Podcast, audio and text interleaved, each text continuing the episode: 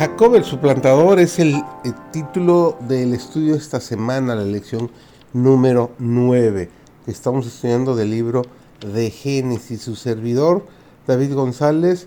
Nuestro título para hoy, martes 24 de agosto, es El engañador engañado. Jacob trabajó fielmente siete años por Raquel, y los años durante los cuales sirvió parecieronle como pocos días porque la amaba. Nos dice el libro de Génesis, el capítulo 29 y el versículo 20. Pero el egoísta y codicioso Labán, deseoso de retener tan valioso ayudante, cometió un cruel engaño al sustituir a Lea en lugar de Raquel. Su indignado reproche fue contestado por Labán con el ofrecimiento de que trabajara por Raquel otros siete años. Pero el padre insistió en que Lea no fuese repudiada, puesto que esto deshonraría a la familia. De este modo se encontró Jacob en una situación sumamente penosa y difícil. Por fin decidió quedarse con Lea y casarse con Raquel.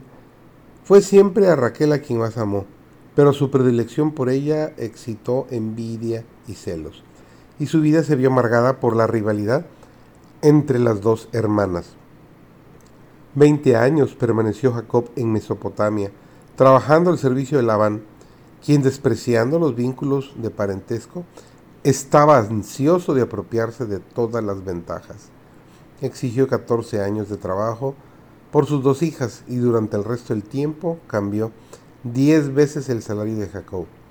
Con todo, el servicio de Jacob fue diligente y fiel.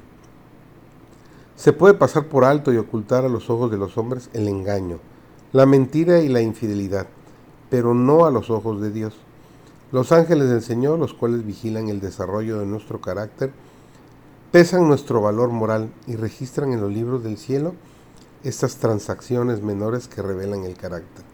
Si un obrero es infiel en las vocaciones diarias de la vida y descuida su trabajo, el mundo no lo juzgará incorrectamente si estima su norma religiosa de acuerdo con su norma comercial.